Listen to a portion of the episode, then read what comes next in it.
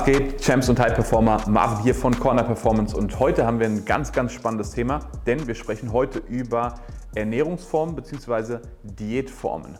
Mittlerweile ist ja das Internet voll mit Empfehlungen, mit Videos und mit unterschiedlichen Quellen, die behaupten, den heiligen Gral der Ernährung endlich gefunden zu haben und die beste Ernährungsform gefunden zu haben, von ketogener Ernährung bis hin zu 16-8-Fasten, FDH, also frisst die Hälfte, basische Ernährung, vegetarisch, vegan. Also es gibt wahrscheinlich so viele Ernährungsformen wie nie zuvor. Auf der anderen Seite ist es so, dass letztendlich unser Gesundheitszustand immer schlechter wird, beziehungsweise ja, auch die Zahlen, was Herz-Kreislauf-Erkrankungen, Diabetes, Übergewicht, die ganzen Todesfälle gehen halt für Jahr für Jahr hoch. Trotzdem ist es so, dass das Internet voll ist von unterschiedlichsten Empfehlungen. Also man steht vor einem Dschungel vor Ernährungsformen und vor Empfehlungen, wo kaum noch einer durchblickt. Die meisten haben auch schon verschiedene Ernährungsformen ausprobiert. Die wenigsten haben diese aber dann wirklich langfristig verfolgt und dann festgestellt, okay, das ist für mich die beste Ernährung. Wir wollen heute tatsächlich auf verschiedene Ernährungsformen eingehen. Ich werde euch ganz genau erklären, was sind die jeweiligen Vorteile dieser Ernährungsform, was sind die Nachteile, was sind auch meine Erfahrungen mit der Zusammenarbeit mit Kunden, mit Klienten. Und dann könnt ihr für euch herausfinden, ob es Sinn macht, das Ganze auszuprobieren und welche Ernährungsform für euch wirklich geeignet ist, um mehr sportliche Performance zu bringen, aber auch mehr Performance, mehr Leistungsfähigkeit im Alltag zu erlangen. Und wenn euch das interessiert, dann abonniert auf jeden Fall den Kanal und schaut auch gerne auf den Podcast-Plattformen vorbei, Spotify, Apple Podcasts, Google Podcasts und gerne auch auf Instagram unter strong-together-pt. Kommen wir zur Ernährungsform Nummer 1 und ganz, ganz bekannt, ich glaube, jeder kennt das Ganze. Wenn man abnehmen möchte, dann sagen die Leute, mach FDH. FDH steht für friss die Hälfte. Was so viel bedeutet wie, man ernährt sich eigentlich genauso wie vorher weiter, aber isst halt einfach die halbe Portion. So. Sinnvoll ist es dann natürlich, dass man sich nur die halbe Portion macht bzw. auf den Teller legt und nicht die Hälfte dann wegschmeißt. Aber da berichten oder sind viele Leute der Meinung, dass sie damit super abnehmen können. Zunächst mal, was sind die Vorteile dieser Ernährungsform? Ganz klar, der Vorteil ist, wenn wir nur noch die Hälfte fressen, die Hälfte essen, dann nehmen wir deutlich weniger Kalorien zu uns. Gerade für viele junge Leute funktioniert das erstmal recht gut. Je jünger ihr seid, umso besser funktioniert eine Kalorienreduktion. Also für jemanden, der vielleicht 20, Anfang 20 ist oder vielleicht sogar noch jünger, wenn man dort die Kalorien runterschraubt, ist es in der Regel so, die nehmen ab. So, also da funktioniert das rein über ein Kaloriendefizit. Das heißt, wenn man da wirklich mal die Kalorien runterfährt, und das macht man in der Regel, wenn man genauso weiter isst, aber halt mehr oder weniger nur noch die halben Portionen isst, dann nehmen die Leute ab. Für wen das nicht funktioniert, ist insbesondere Leute, die berufstätig sind, Leute, die Sport betreiben, Sportler und Leute, die generell auch ja, einen gewissen Anspruch an den Alltag haben. Und vor allem ab einem gewissen Alter geht es vor allem nach hinten los. Was ich immer predige, wir müssen nicht weniger essen, sondern wir müssen mehr essen. Und da kommen wir gleich zu den großen, großen Nachteilen der FDH-Diät. Das Problem ist, dass der Körper sich auf kurz oder lang an diese reduzierten Kalorien anpasst und seinen Stoffwechsel runterfährt. So kann man es zumindest mal grob umschreiben. Das bedeutet, dass der Körper letztendlich spart, auf Sparmodus fährt und sämtliche Kalorien, die er bekommt, als Körperfett einspeichert, beziehungsweise in irgendeiner Weise versucht, für später wieder zu verwenden. Denn der Körper möchte nicht abnehmen, der Körper möchte überleben. Und ein großes Problem ist, dass viele von uns einfach generell zu wenig essen. Klingt jetzt ein bisschen paradox. Ja, wenn wir doch wenig essen, dann sind wir doch leicht, dann nehmen wir doch ab und und und. Nein, weil das Problem ist, wir brauchen ja Nährstoffe. Wir brauchen Nährstoffe, Makro- und Mikronährstoffe, um leistungsfähig zu sein. Wenn wir die nicht zuführen, dann haben wir halt im Alltag keine Energie, haben keine Power, können keinen richtigen Sport machen, haben keine wirkliche Leistungsfähigkeit. Und das ist halt, was extrem viele Leute spüren. Der Hormonspiegel geht herab, weil zu wenig Rohmaterialien da sind, um die Hormone zu produzieren. Und wie gesagt, auch das allgemeine Aktivitätslevel geht halt deutlich runter, weil wir viel zu wenig Energie haben, weil wir zu wenig Nährstoffe zu uns nehmen. Das heißt, wir haben eh schon heutzutage eine große Herausforderung, genug Nährstoffe aufzunehmen, insbesondere genug Mikronährstoffe aufzunehmen. Bestes Beispiel, Obst und Gemüse hatte noch vor 20 und erst recht vor 40 Jahren einen deutlich höheren Anteil an Mikronährstoffen. Warum? Weil die Landwirtschaft einfach noch nicht so in Massen produziert hat. Der Boden war deutlich mineralhaltiger. Heute ist es so, am Beispiel, wir haben eine Erdbeere. Die Erdbeere hat nur noch einen Bruchteil des Vitamin C, was sie eigentlich mal vor 20 bzw. vor 40 Jahren hatten. Das heißt, wir haben eh schon eine große Herausforderung, genügend Nährstoffe zu uns zu nehmen. Ähm, und das gilt nicht nur für Mikronährstoffe, also für sämtliche Vitamine, das gilt auch für Proteine. Wenn ich Empfehlungen gebe, gerade meinen Coaching-Klienten, und ich sage denen, isst so und so viel Gramm Eiweiß. Die meisten sind am Anfang erstmal, stehen vor einer Herausforderung und sagen, wow, wie soll ich denn das machen? Ja, wenn du nur einmal oder zweimal am Tag isst, dann wirst du es auch nicht schaffen, so viele Proteine zu konsumieren. Also musst du mindestens mal dreimal am Tag fest essen, um auf deine Proteine zu kommen. So, was dazu führt, ist, dass die meisten Leute eben deutlich mehr essen, zumindest mit denen ich dann im Coaching arbeite, und auf einmal trotzdem feststellen, oh wow, auf einmal nehme ich trotzdem ab. Warum? Weil der Körper alles hat, was er braucht. Und das ist ein riesen Nachteil bei der FDH-Diät. Auf kurz oder lang ist es einfach so, wir haben ein extrem, extreme Defizite an Mikronährstoffen, aber auch an Makronährstoffen. Das heißt, da können wir auch nicht unbedingt mit Supplements dagegen arbeiten, Klar, wir können immer mal wieder einen Proteinshake trinken, wir können auch ein paar Multivitamine oder sowas nehmen, aber kurz oder lang werden wir damit nicht fein. Und es ist halt auch eine extreme Einschränkung.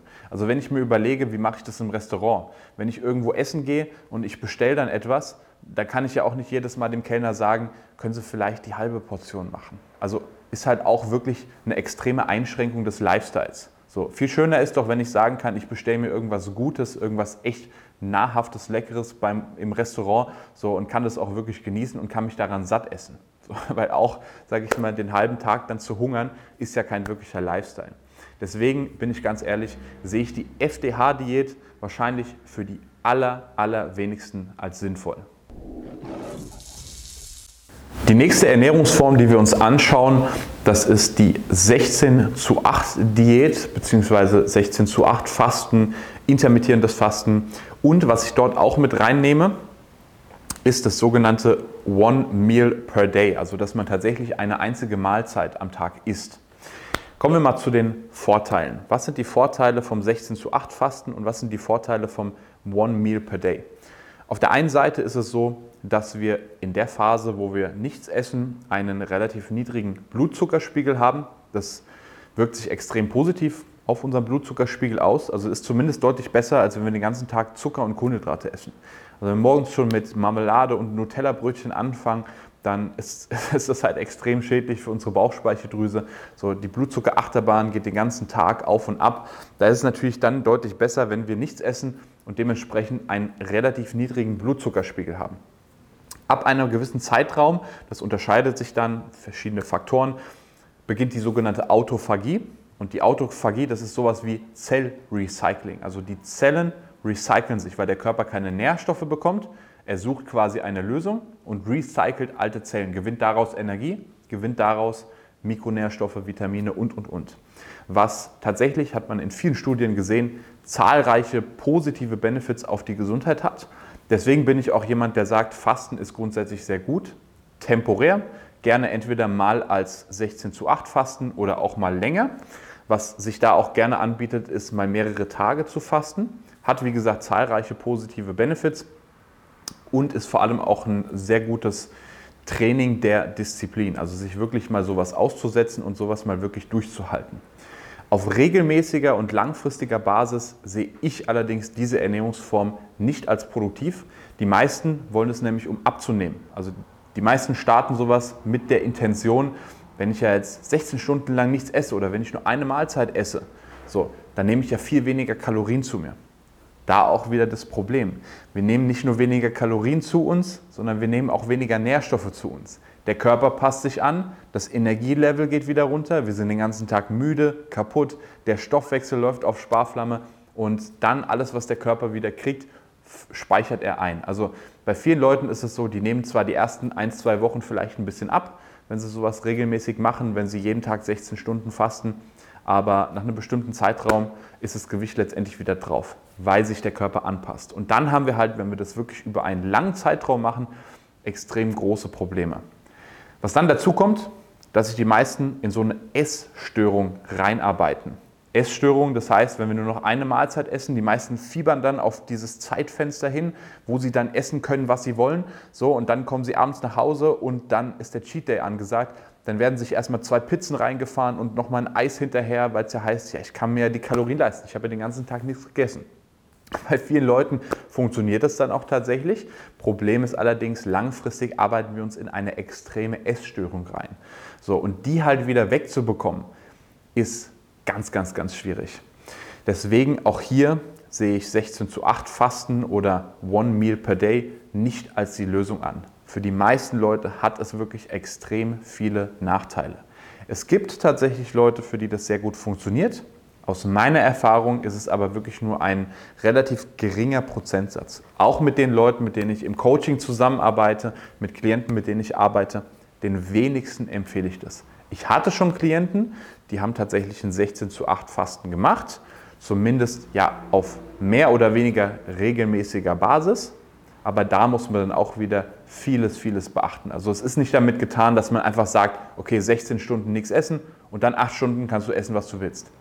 So funktioniert das nicht. Zumindest nicht, wenn wir Ziele haben, wenn wir fit sein wollen, wenn wir sportlich leistungsfähig sein wollen, wenn wir im Alltag leistungsfähig sein wollen, dann funktioniert das einfach nicht. Und dann stellt man sich damit im Zweifel wirklich nur noch ein Bein. Deswegen für die meisten sehe ich diese Ernährungsform nicht als sinnvoll an. So, kommen wir zur karnivoren Diät. Also bedeutet eine Ernährungsform, bei der man tatsächlich nur noch Fleisch isst.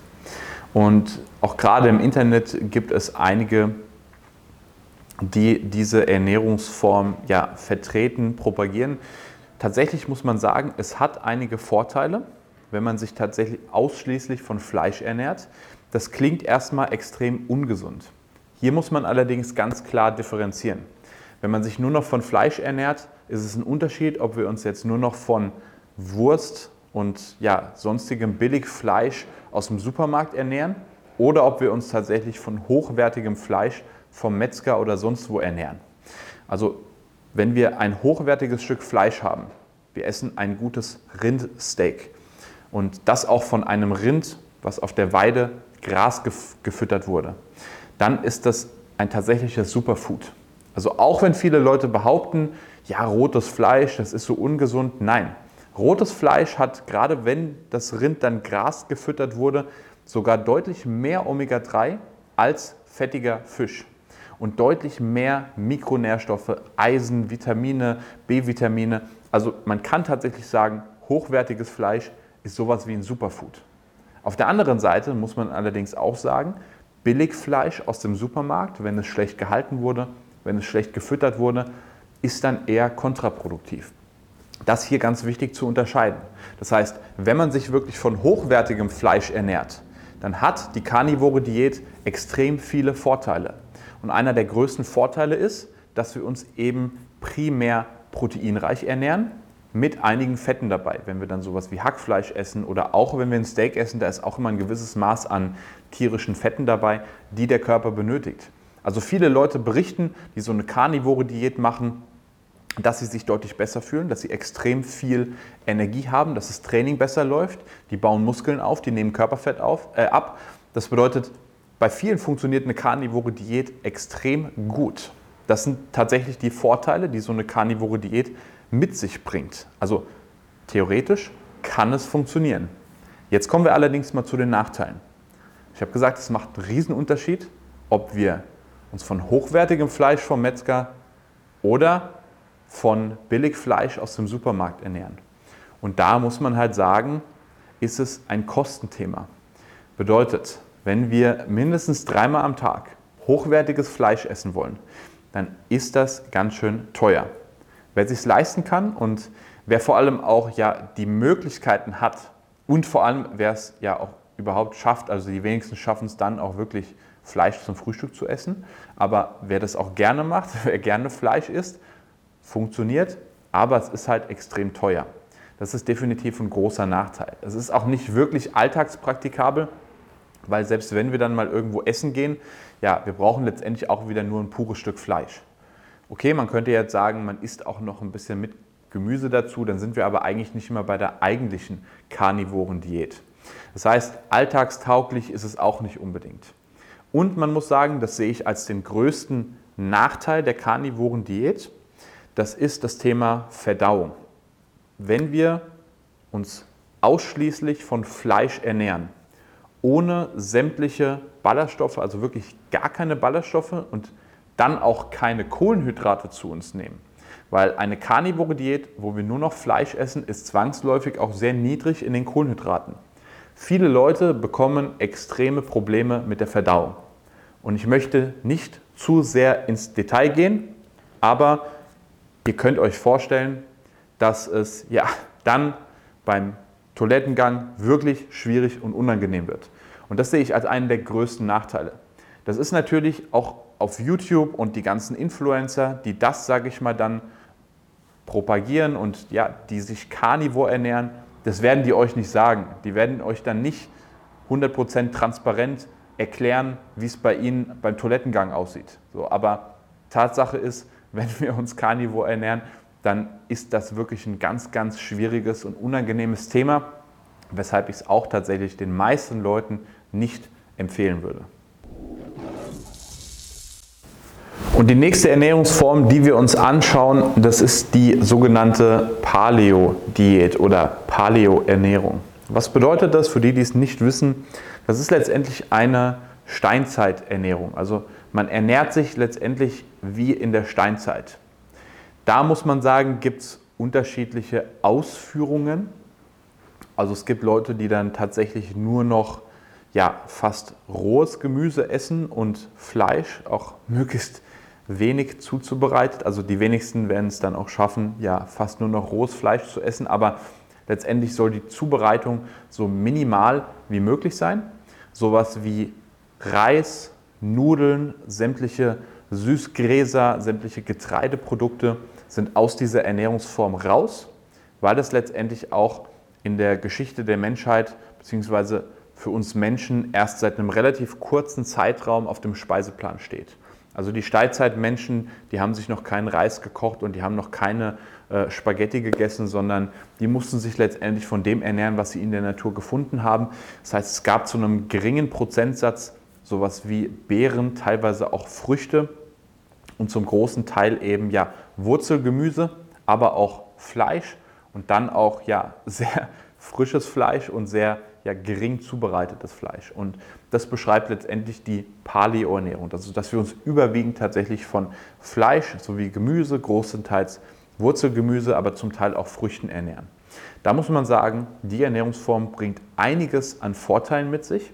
Einer der größten Vorteile ist hier auch wieder, dass wir viel auf qualitative Lebensmittel zurückgreifen, dass wir extrem viele Mikronährstoffe zu uns nehmen, weil wir das Gemüse dann in der Regel auch nicht tot kochen, weil wir sehr viel Gemüse essen, weil wir auch meistens sehr hochwertiges Fleisch essen und die Kohlenhydrate vor allem auch immer nur in Maßen essen. Das heißt, wenn mal ein paar Beeren oder vielleicht auch nur ein paar Früchte, die uns dann auch wieder extrem viele Vitamine bringen. Der Vorteil ist auch, dass wir diese ganzen Getreideprodukte rauslassen.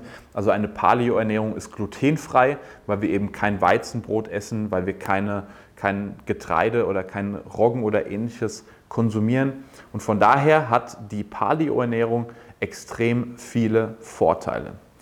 Der Nachteil ist allerdings auch hier, es ist schwierig alltagspraktikabel. Also ich nehme immer wieder das Beispiel, wenn wir irgendwo essen gehen und wir wollen uns wirklich streng nach einer Paleo-Diät ernähren, dann kann es unter Umständen schwierig werden, je nachdem, wie streng wir diese Ernährungsform betreiben.